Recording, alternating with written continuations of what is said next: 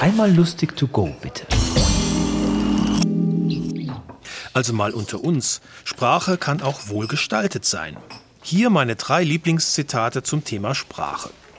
Konfuzius. Die ganze Kunst der Sprache besteht darin, verstanden zu werden. Christian Morgenstern.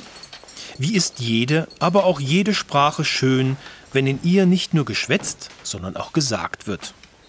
Und von Unbekannt. Vitaler Nebel mit Sinn ist im Leben relativ. Vielen Dank. Dankeschön. Vielen Dank. Ich, ich, komme aus Köln. Ich weiß nicht, ob Ihnen das klar ist. Köln ist schon auch sprachlich faszinierend. Bei uns im Rheinland steht gerne mal jemand an einer, an einer Kaffeebude vor einem und sagt sowas wie, ich hätte gern zwei Expressis. Okay, scheint gar nicht alle zu stören hier in Luzern, aber äh, was, ist das neuerdings? Deutscher Espressionismus? Ich bin manchmal verzweifelt in Köln. Kommen Sie, Sprache ist doch was Schönes. Es wird immer mehr zum Problem. Ich ging neulich am Kindergarten vorbei, ging am Kindergarten vorbei, plötzlich sprach mich eine Stimme durch, äh, durch den Elektrozaun. Ähm, Deutschland. Ähm, und sagte wortwörtlich, ich gebe das nur so wieder, sagte wortwörtlich, eh hallo du Kackmann wo ich dachte, hier muss ich mein Kind sicher nicht anmelden, oh? wenn das Personal schon so spricht. Also viele Probleme, selbst an der Uni. Ich erinnere mich, wir hatten tatsächlich einen total durchgeknallten Professor. Gut, Philosophie, was willst du erwarten? Aber der sagte in jeder zweiten Vorlesung sowas wie, ist ja die Frage, ob wir sehen, weil wir Augen haben oder ob wir Augen haben, weil wir sehen. Ja, wusste ich auf Anhieb auch nicht. Ne? Ich dachte häufig, alter Schwede, ein Hund hat's leichter. Ein Hund denkt doch häufig nur, Wurst, Wurst ist schon zielführender. Hm? Sprache ist faszinierend. Ähm, äh, vor einiger Zeit habe ich, äh, hab ich gehört, der grünen Politiker Nuripur, den kennen Sie vielleicht, der, der bekommt seit Jahren, bei uns in Deutschland seit Jahren Hassnachrichten von Rechtsradikalen, aber also die schönste, also die sprachlich interessanteste Nachricht, die der Nuripur, also die der deutsch-iranische Politiker Nuripur bekam, die ging wie folgt, Zitat, Du scheiß Araber, geh zurück in die Türkei.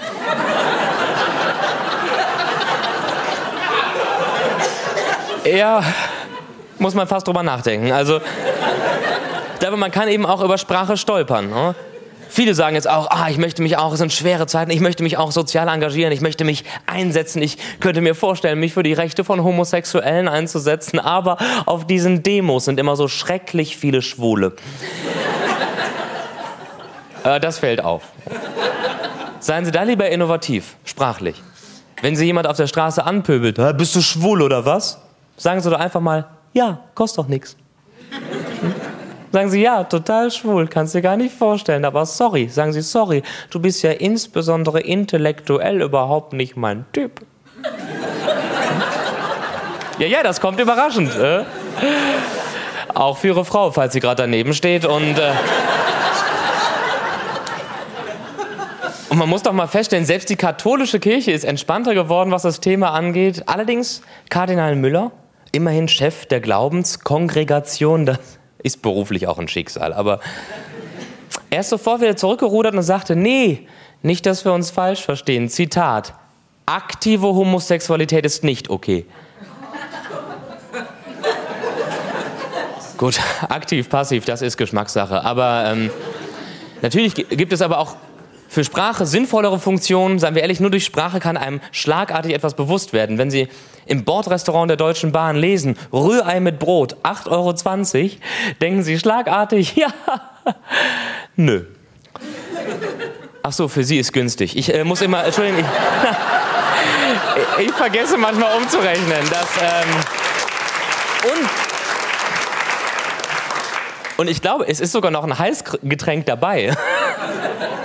Wahrscheinlich doppelter Expressis oder so. Und Trotzdem, ich glaube, Sprache kann sogar Leben retten. Ich habe es auf Tournee bis nach Wien geschafft und im Niedermeer, im Kabarett Niedermeer hängt ein Fahren hin Fässern. Ich kann kein Schweizer Dialekt, aber ähm, es steht, im Falle eines Feuers verlassen Sie das Gebäude bitte, bevor Sie es auf Facebook posten.